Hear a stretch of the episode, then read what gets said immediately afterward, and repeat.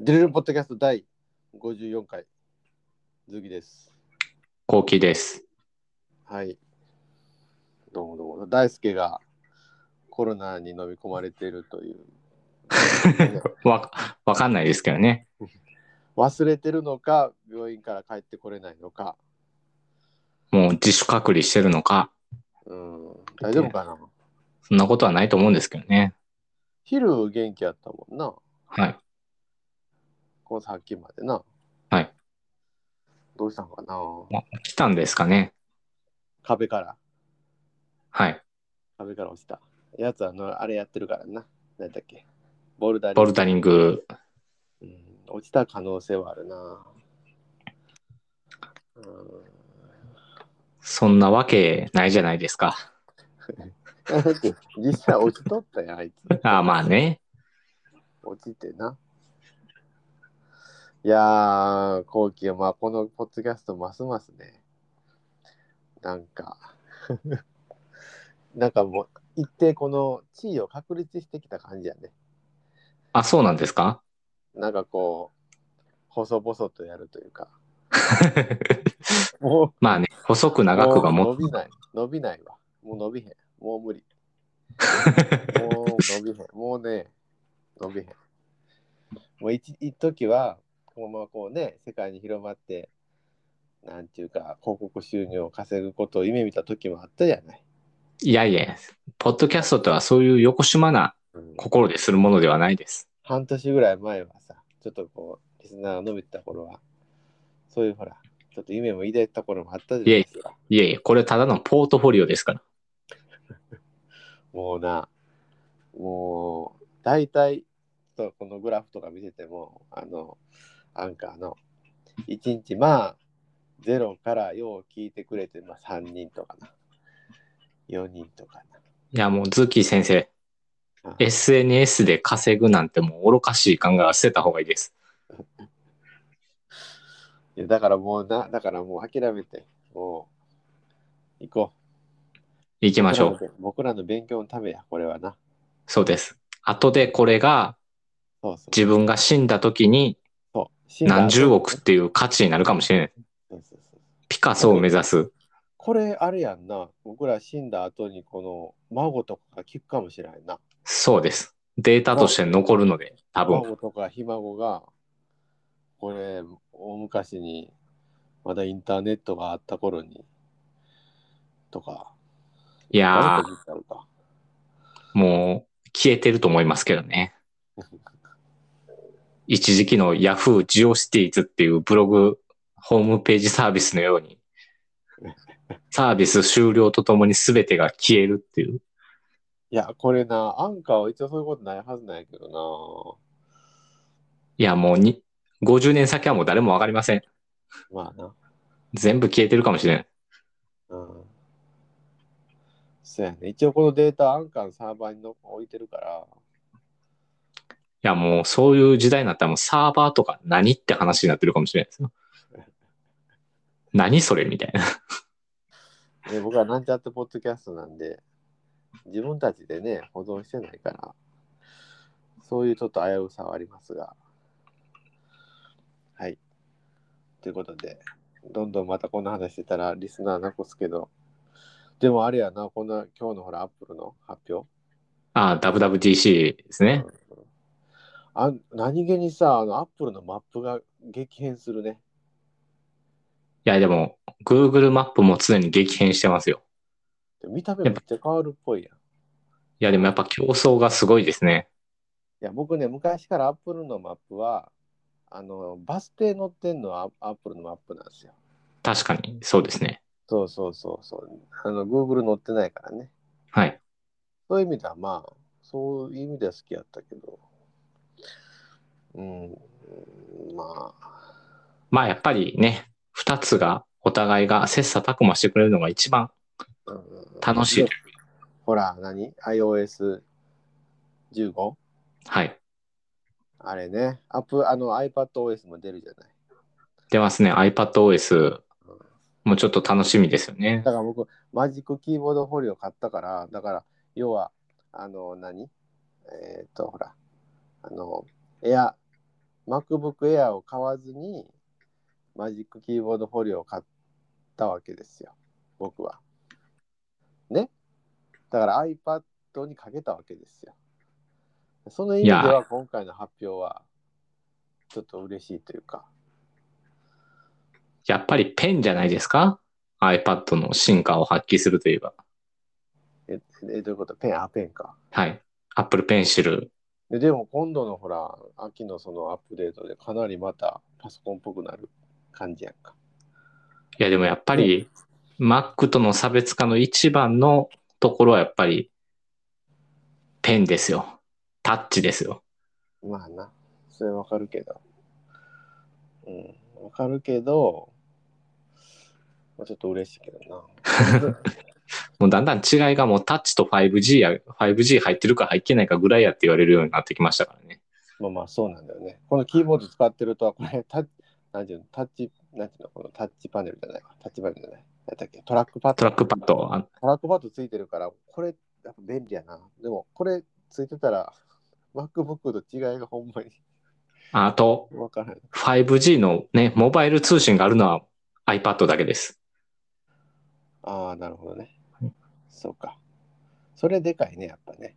それ OK ですね。タッチとモバイル通信はやっぱ iPad だけっていう。あとちょっと最近ちょっと生きってるみたいだけど、僕 R とか EasyR 使うから、はいはい。その辺はちょっと MacBook しか使えないよね。iPad で使えないっていう。いや、多分ね、それは多分使えるようにならないと思いますよ。そうやね。統計ソフトが使われへんから、ちょっとこう、ちょっと生きってるみたいやけど、そこはちょっと不便なとこそうですね。ろ。うん、アプリができないんですけどね。そうだからそこがちょっと辛いとこやな。まあまあ、ちょっとこれ喋ってたらきりないねんな。最近コーヒーと会えへんからさ、ついついたまにこう、オンラインで喋るとこう、雑談をしてしまうという。このトレンドをね。えー、そう、ちょっと喋りたいこといっぱいあるんだけどな。ちょっといっぱいあるんやけど、Apple Music もさ、ロスとレス。いロスレスと空間オーディオ対応したやろ。や、ただね、僕も AirPods Max で聞いたんですけど、おうおうおういや、なんか、ロスレスは無理なんですけど、空間オーディオの方を確認したんですけど、うん。なんか今一つですね。まだチューニングがうまくいってないかもしれないですけど、僕もね、あの、AirPods Pro でちょちょっとだけしかまだ聞いてないけど、空間オーディオ聞いてみたけど、やっぱあの、あれよね、あの、Apple TV で空間オーディオ聞いた時の衝撃は上回れ上回れへんね。ないですよね。やっぱちょっと調整がうん。まだ最適化されてないのかなという。だあれさ、だからこの録音、そのアーティストが録音するときに、アトモスでは録音してないよね。なんかそんな気しますよねう。ん普通してないですよね。だから変換してんねやろね。はい。だからそのあたりちゃう、やっぱ。やっぱりなんか、あの、もうソニーのピアノ360度リアリティオーディオの方がうん、あ、そんなんあんの？あるんですよ。えーまあどっちかっていうとドルビーアトモスの対抗って感じなんですけど、へえあれは360度リアリティオーディオはほんまにすごいです。本気で録音してるやつは。ーそれはソニーのデバイスじゃないと聞けない。えっと、Amazon Music うん。うーと、なんか、あと変なサイトしか対応しないですね。え、それで、え普通のヘッドホンであかんねやろ？ソニーのヘッドホと、ソニーのヘッドホンなんですけど、ン。うん、ただ、どのヘッドホンでも、うんある程度はほんまにリアルに聞こえます。回り回ってるように。ああ、そうなんやそれすごいな。で、ソニーのやつの方がより最適化されて、より繊細に聞こえるっていうのが売りみたいでもそれ心広いやんか。Apple Music の空間音量なんて、そういうこと AirPods しか聞こ聞かれへんからね。そうですね。まあでも、ドルビーアトモスを、なんか聞きやすくしてるって、ヘッドホンで聞きやすくしてるっていうぐらいなので、うまあ空間オーディオってなんかあれちょっと説明しづらいですけどね。ん、うん、まあまあね。バーチャル、あれやん、バーチャルアトモスやもんね。はいいやいや、なんかまあソニーの360度リアリティオーディオ本当に聞いたら感動します、あれは。そうなんや。いや、僕も Apple TV であの空間音量聞いたときはちょっと感動したよ。こああすごいそうだはいすごいなと思ったけど。うん、まあまあ、とロスレスを楽しみやから、ちょっと 有線でアンプとつないで。まあ、ロスレスはね、うんでも今日もソニーの出ましたけどね、ワイヤレスのロスレス再生できるイヤホン。そうなんそうなん。やばいやつ出ましたよ。なんで、え、Bluetooth、え？なんでワイヤレスでロスレス再生？ロスレスららしいんですよ。新しいコーデックでそれはすごいな。転送ができるっていう、独自開発のチップを積んでるという。ああ、もうそういう時代か。そういう時代か。ゆなんかワイヤレスでロスレスなんてありえへんけどな。なんかすごいの出してきましたけどね、ソニー。ほんまにロスレスなのかって気するんですけど。そういう時代か。だからもう Apple Music のロスレスをいかに再生するかで僕今日は頭いっぱいなんやけど。ほんまに、あれをいかに、ちょっとこれ話したら長いね、僕喋りたいけど。いや、もう、ちょっと、アップルにするのか、アマゾンにするのか非常に迷ってます。そうやねんな。だから、それをこう、いい音で再生しようとする思うとね、結構苦労があるんだよ。まあそうですね。ヘッドホンで聞く場合と、その、オーディオの方で、オーディオ機器で聞く場合ってまた全然違いますもんそうね。そうなのよ。結構ね。だから、アップルって企画厳しいから、ああの、Amazon Music とかだと、割と Google プレイ上で動くじゃない？はい。はい。たまあ、まあ、キャストみたいなのできます。そうまあねあ、要するに Android で動くわけよ。はい。だから結構どんなデバイスでも、そこ中華デバイスとかでも受信して再生できるんやけど、Apple はそうはいかんのよ。いや、もうほんまアップルで固めないと無理ですよ。うんでもね、オーディ今のオーディオ業界は、僕ら中華中華ってバカにするけど、中華はすごいね。すごいですよね。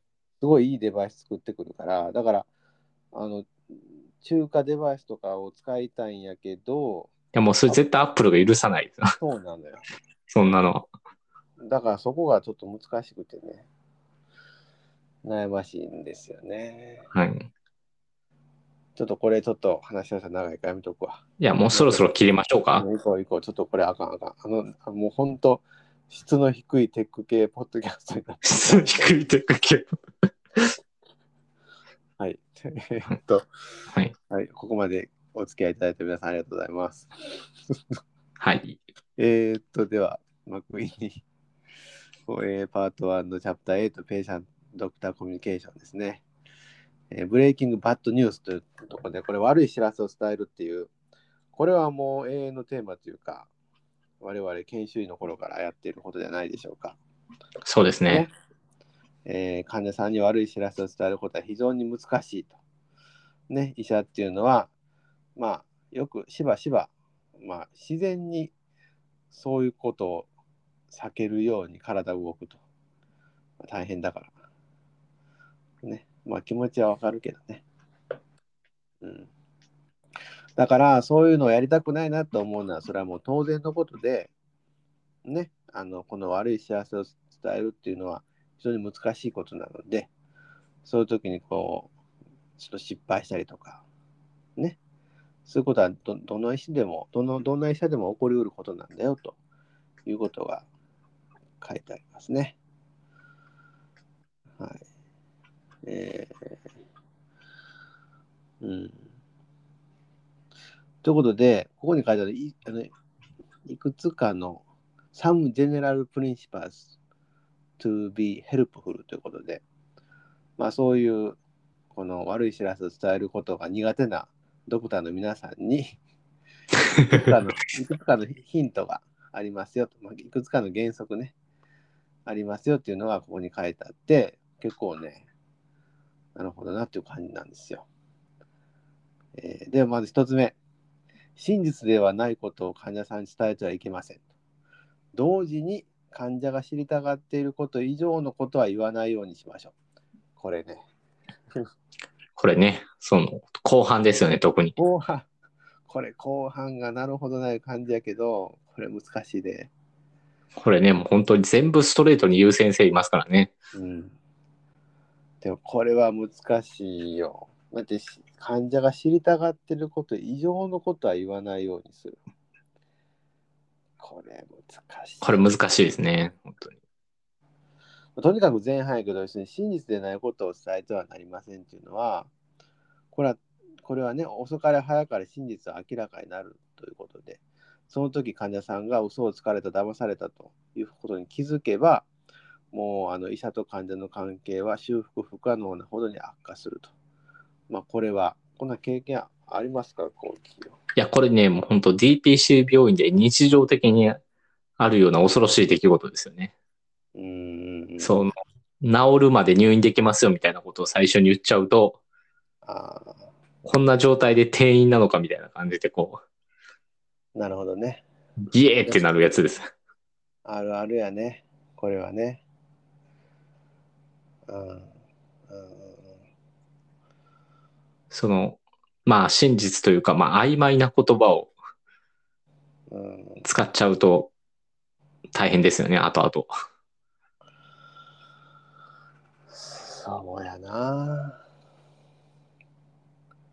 うん。曖昧なことは使っちゃうとね。だ患者が思ってる、思ってたことと違うことが起きるとってこと。まあそうですね。だから治るまで治療、うん、なんか入院でやっていきましょうみたいなことを、治るまでっていうのがこう 非常に曖昧だったりするんです。ちょっとちゃうかもしれんけど、あの、いろいろ最近悩ましいケースいっぱいあってね、あの、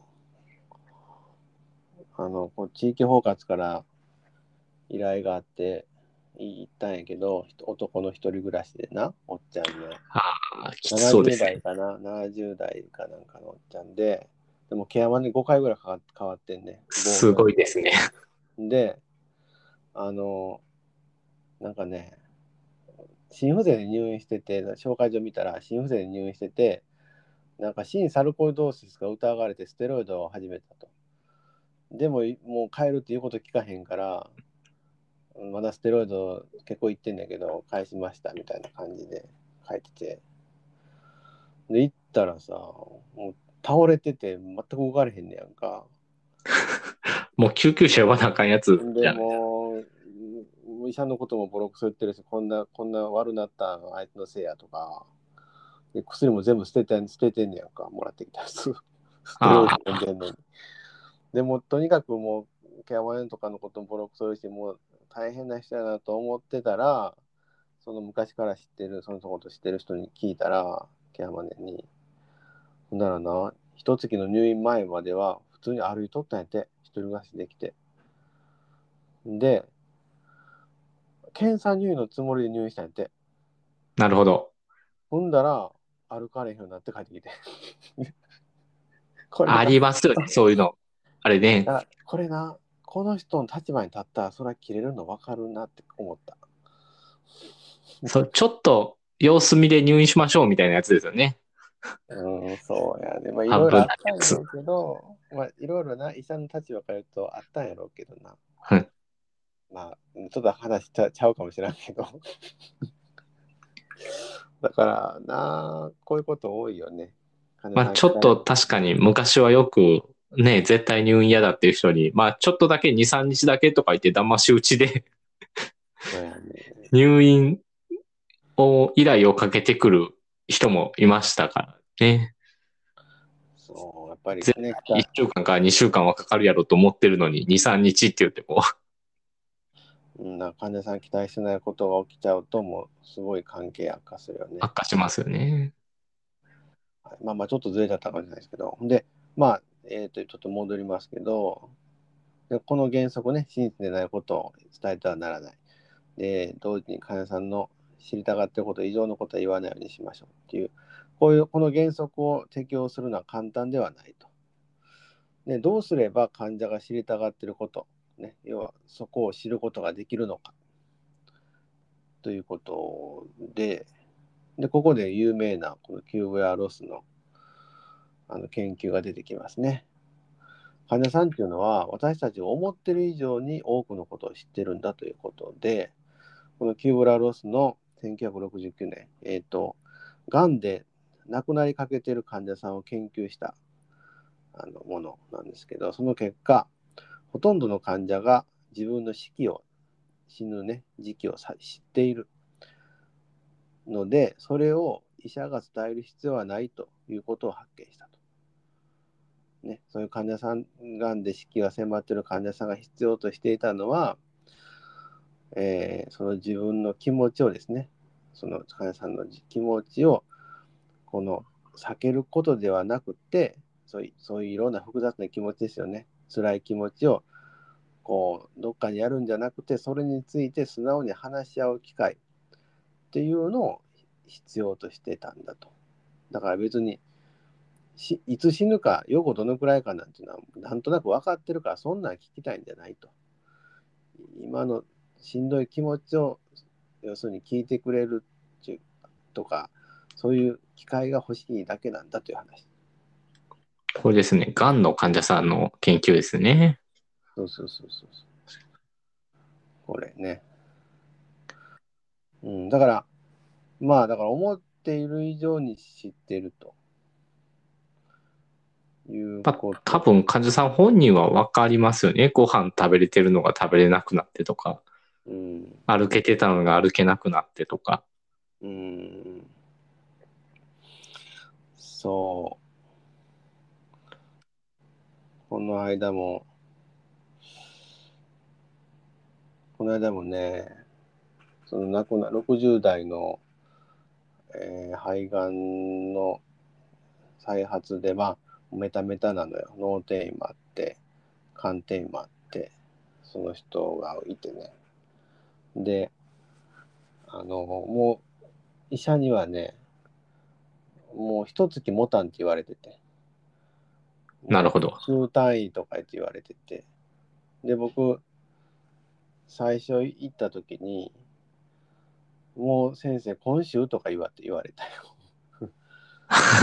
僕はもうね、僕は原則に基づいて、あの、いや、そんなんね、神様しか分かれへんから、予後なんていうのはね、あの、ただまあ急変する可能性は十分あるから覚悟だけは必要だと。でもそんなん今週とかそんなん分かれへんよみたいなことをもごもごって言ったわけですよ。ほんで、でもね、2週間ぐらい持ったのかな。で、でも最後に行った時に亡くなる、亡くなるね、多分3日ぐらい前かな。行った時に、先生、私もあの、もうもう、もう、今週末、その時行った時は水曜ぐらいだったかな。もう今週末ぐらいって聞かれて。でその時はね、僕ね、うん、うん、まあそうかなっていうこと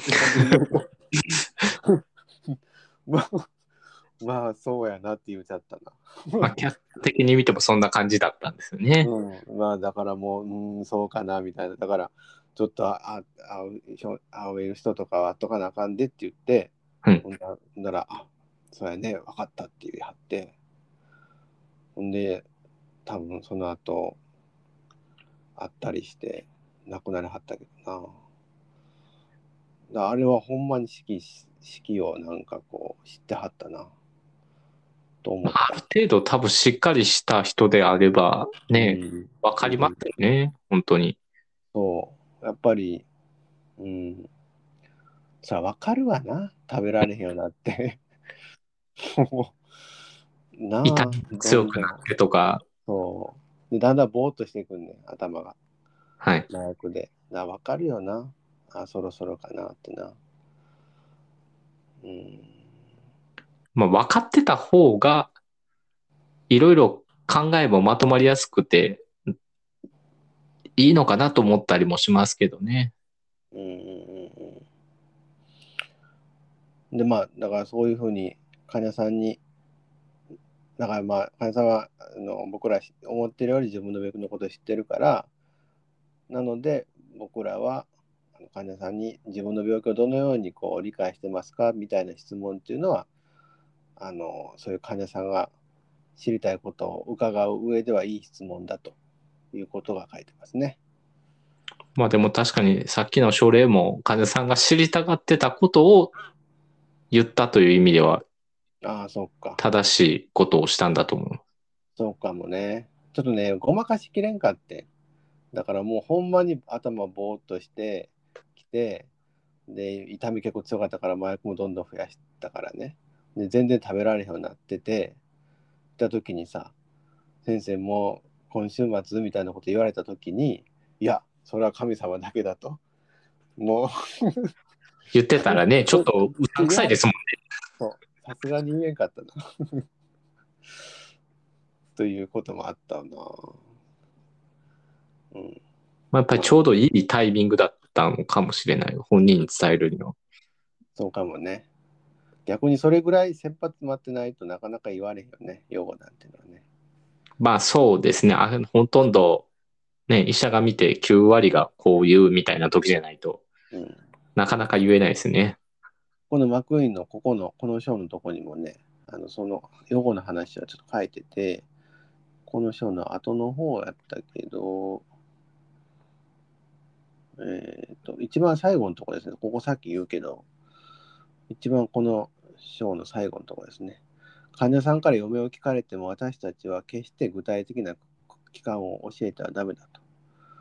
ね、そうすべきではないと。なぜかというと、予後の予測っていうのは、死んだよりもはるかに精度が低いんだと。ね。えー数週間、時には数ヶ月、数年単位で間違いを起こすことがほとんどであると。うん、なのに、患者さんとかその家族に与える影響っていうのは大抵の場合マイナスだと。予後を言われることで希望は失われて、えーその言われた予後のね、その時期が近づくにつれて患者さんとか家族はますます不安になるんだということですね。うん、で、これあの実はこの章の最後に書いてたから、最後のとこ言っちゃうけど最後のネタを、うん。悪い知らせを伝える際の最後の指針となるのは、すべての患者さんに希望の理由を見つけようとさせることですということですね。うん。だから、どっかで、まあ、この前にも書いてたよね。常にやっぱり僕らって患者さんがこう希望を失わないようにすることが大事だって話で、なので、えーたとえそれが生きることの希望ではなくてもですね、えー例えば仕事が完了するまで、あるいは孫が生まれるまで生きるとかですね、あるいはちょっとマシになる、症状がマシになる期間への希望であ希望、そんなんでもいいかもしれないし、あるいはもう痛みのない安らかな死死っていうものへの希望でもいいと。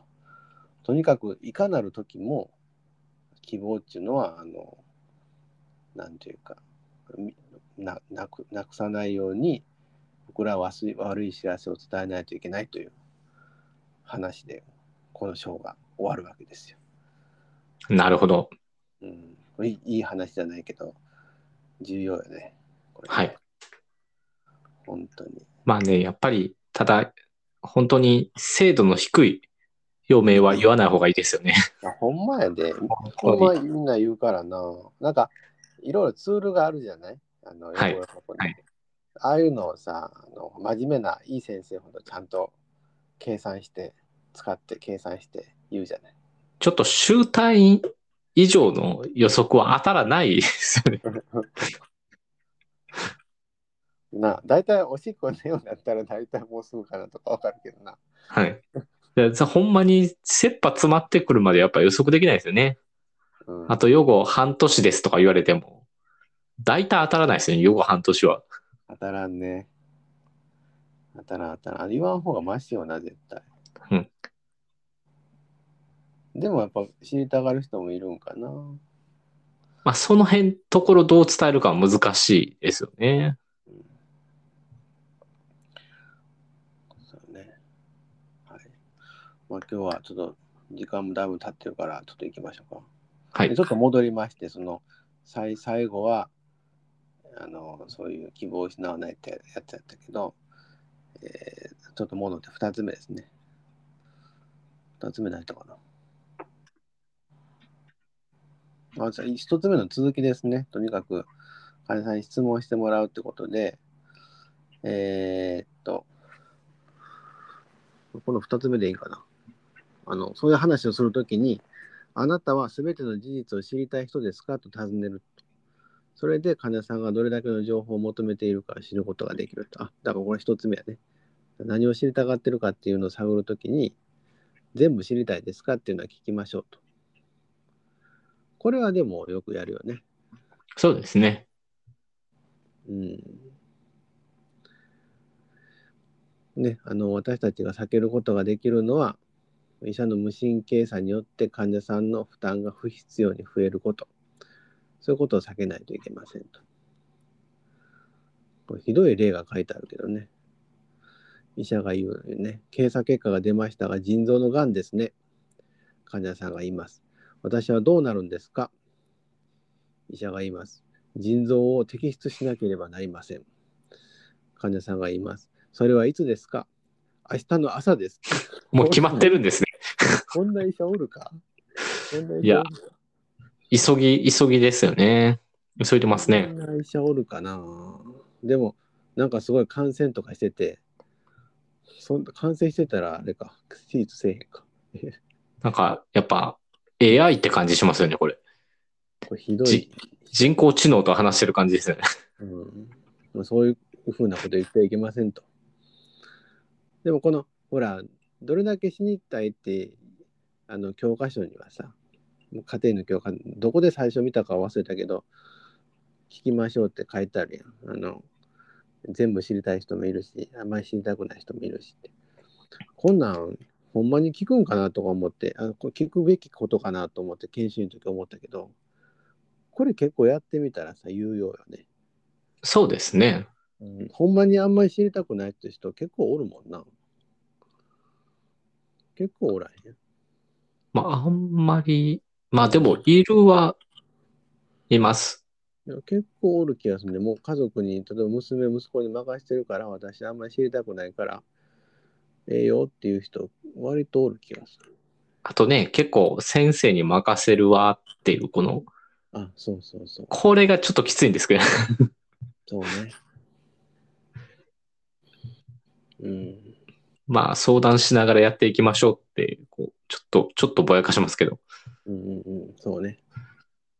難しいよね。先生に任せるわって言われたときに。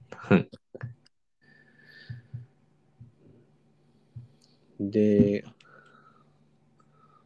はい、あと次のコツかな、これ。医者が患者の気持ちを思いやって、えー、質問に答える時間を取り、患者を継続的にサポートすることを保証すれば、この悲惨なし、えー、この知らせの痛みは多少和らぐんだと。ね。書いてますね。悪い知らせというのは継続的な支援関係の中でのみ伝えましょう。だからその一回会ってそれ以降はもう会わないみたいな立場の人は悪い知らせは伝えたらダメなんだと。まあね、その、もう治療ないです。転院してくださいみたいな。そういうことやね。あの、すごい後受けた病院が大変になるやつ。うん、そういうことやな。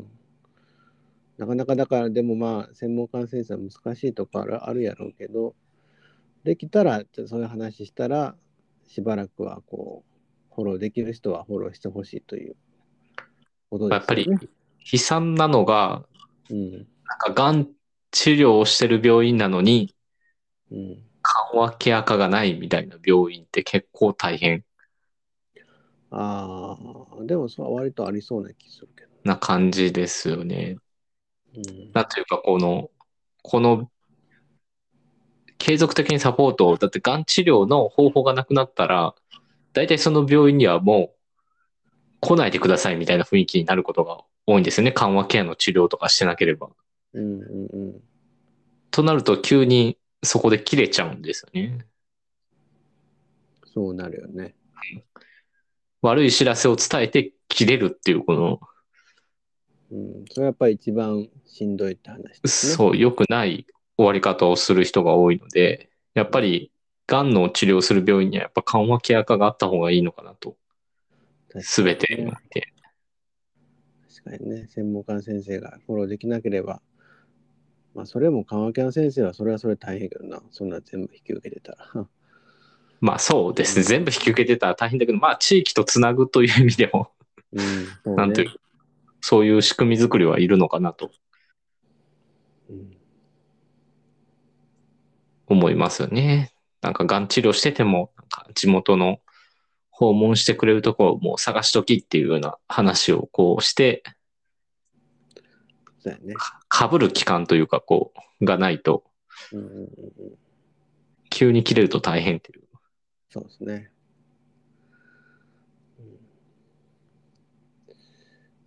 えーっと、次が、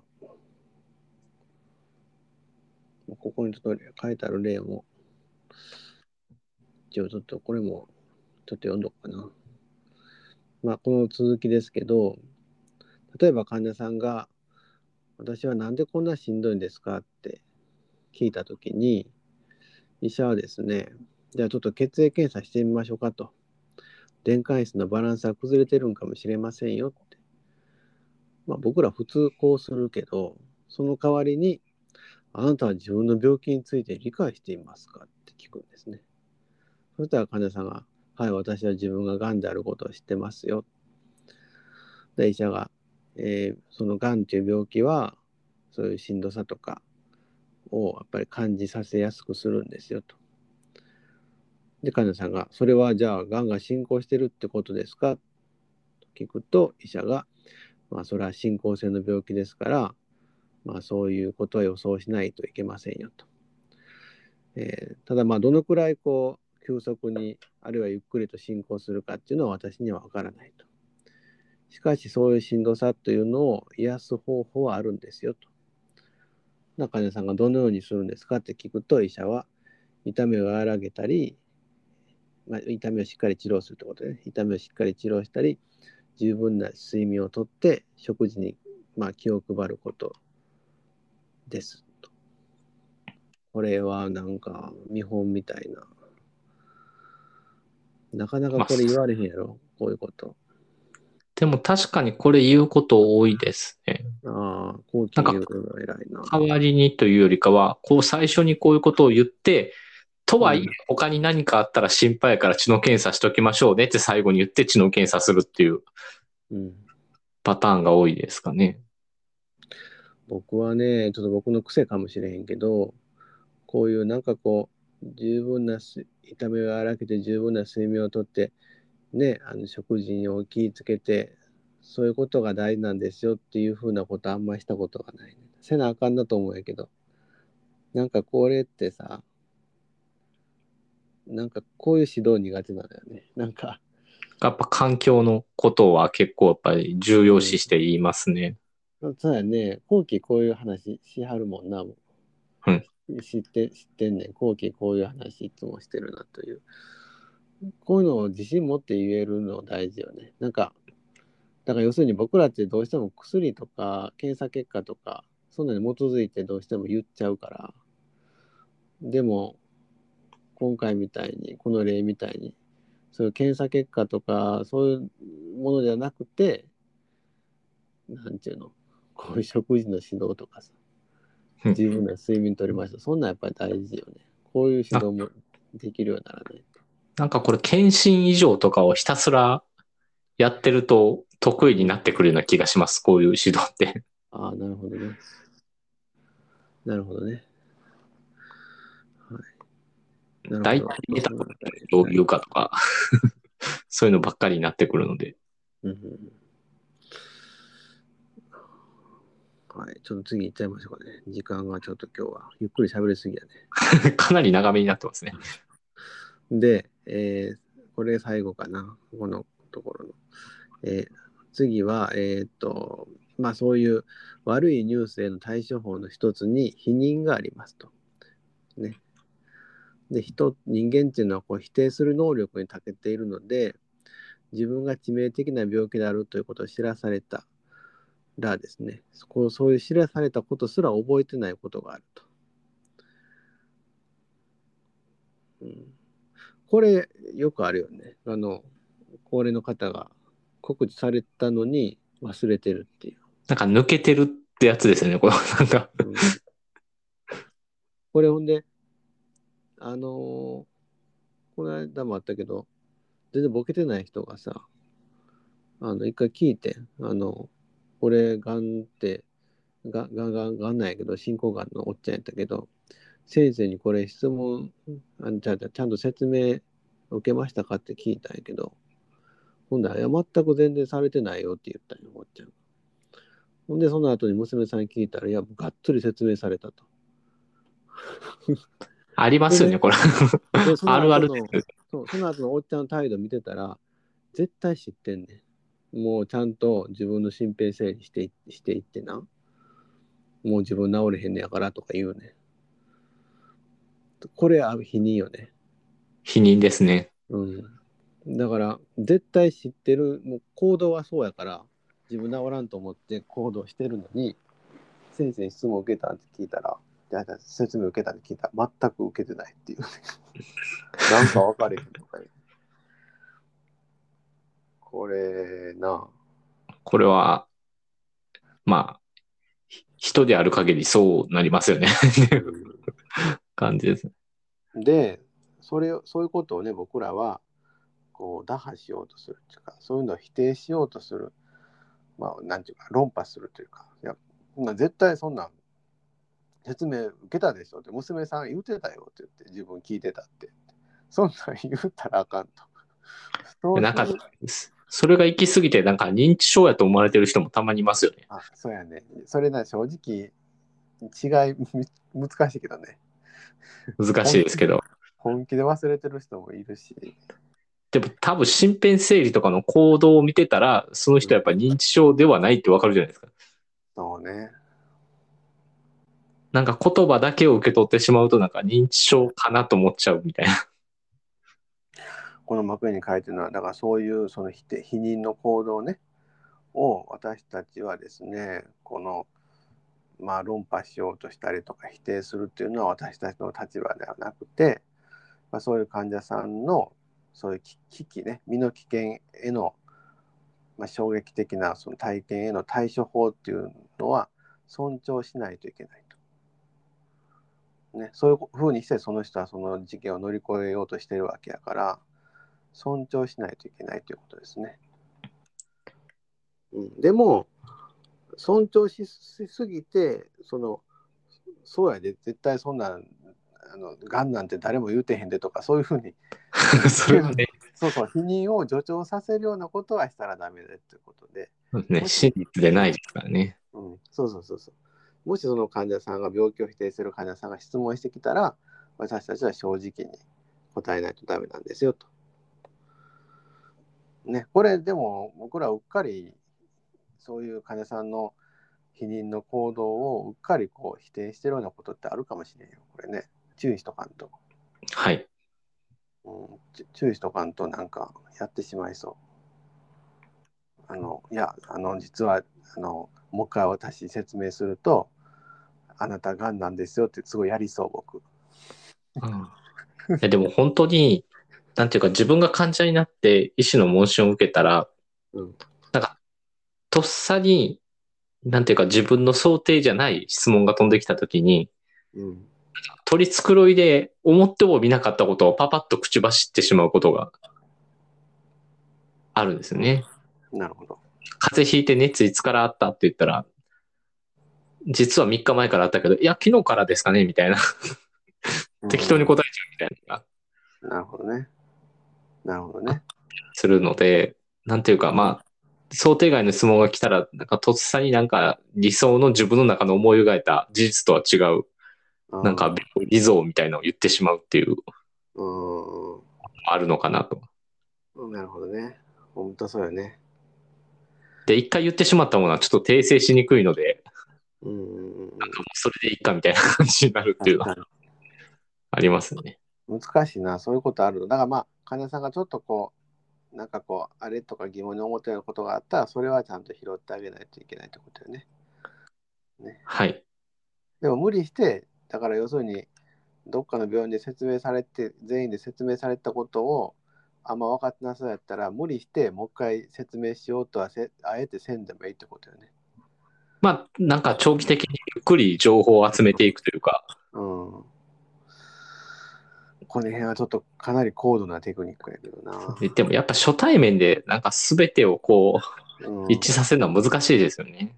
そうね。研修がよくやりそうな失敗な気がする。そうですね。初心で全部終わらしちゃおうっていうのは。うんはい、それで、その後、えー、この幕園ではそういう用語の話になるんですかね。ね、えっ、ー、と、ね、えー、用語の話で、まあ、今の話ってその、病気を否定する患者さんが質問してきたら私たちは正直に答えるべきなんだけど、でもですね、家族がですね、その予後が悪いってことを知ってたとすると、家族が方がね、その患者さんにはちょっとそんな言わんといてくださいねと、先生、先生言わんといてくださいねと要求してくるかもしれないと。でそういう要求というのは、まあ、もちろん患者さんの意思を尊重してのことかもしれない。ね。だからその患者さんのそういう性格とか知ってるから、そういうところを理解した上での愛情であるかもしれない。けども一方でその患者さんのことを考えてるんじゃなくてその家族が不安だからその不安の表れとしてそういうことを言っているという場合もあるとだから医者はジレンマに陥るんだとね、うん、患者さんには正直に答えるべきだけど家族は言うなと言っているとこれよこれよくこれめちゃくちゃややこしいやつですね、うんよくある。その家族は本当にその人のことを思って言ってるのか、そうじゃなくて自分が不安だから言ってるのかっていう、そういうこともあるから、余計ややこしいと。これ、なんかポートフォリオにした事例を思い出しますね、こういう。こんなしたの？ポートフォリオね。いえ、すごいややこしかったです。うん。だ家族が、がんに負けないみたいな言い方をずっとされてて。ああ、なるほど、ね、で、気が弱いから告知したら、がんに負けてしまうみたいな。あ絶対言うなみたいなことを言われてて。なるほど。本人はなんかどんどんどんどん体弱っていってて、なんかおかしいなと思ってるんだけど、こう、あんまりこう、どうしようかなみたいな、どこまで伝えようかなっていうので、これどうするかねんけど、そういうのあるよな。僕もいっぱい経験あるわ、そういうの。うん、でも、そんでどうしたん、結局？えっと、最終、うん、最終そこまで明確には伝えずに、うん、ぼやかす感じになりました。うん、まあそうなるわな。本人には。まあ本人に若干の認知症があったというのもああ、そっか。ポイントではですね、若干のですね。マクイーンに書いてる回答は、えー、このような場合、えー、私たちは家族に患者さんに真実を押し付けることはしませんが、患者さんに質問されても嘘はつきませんと伝えます。で、えー、さらにご家族の方には患者さんとの関係性においてですね、このこういうふうなごまかしがどれほどの負担になるかということを知っていただくようにしていますと。うん、そうですね。まあこれはまあ王道というか、ね、王道というか、要するにそういう家族の理解をこうちょっと求めていくってことですよね。そうですね。うんまあ、最終的にその患者さんも実際自分からはこう明確なことは聞いてこなかったっていうのと、うん、あとはまあ、家族に全てを任せるっていう一言はあったので、うん、こう、知っといた方がいいのになと心の中でもやもや思いながらも言わずに終わっていったと。なるほどね。なるほどね。まあ、ただ最初に戻りますけど、ただ本人はやっぱり分かってるのかもしれない。そうですね。いや、ほんとほんと。言わなくても。うん。そうそうそう。うん、まあ、こういうのは、でも、うん。こういう話はしたことあるな、僕。あんまりこう、ずっとね、やっぱりどんどん悪くなっていくし、このままちょっと話せんかったら、絶対こう、多分本人さん分かってるから、おかしいなと思い出すし、それはちょっとお互い辛いことになりますよみたいな話はしたことあるな。その時は、じゃあちょっとやっぱり先生から説明してあげてくださいみたいな話になったけどね。まあ普通、そうな、まあ普通、何が普通って言っていいかわかんないですけど、うんなってきますよね。そういう時もあったわ。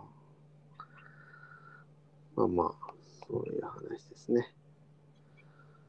はい。まあそのとこで、で、最後は、最後にその余命聞かれても言わ言ったらあかんよとか、常に希望を忘れたらあかんよみたいな話ということで、だからまとめますと、結局何やったっけ、えー正直に言うってことと、ほんで、金さんが知りたがってることを言うというそうですね。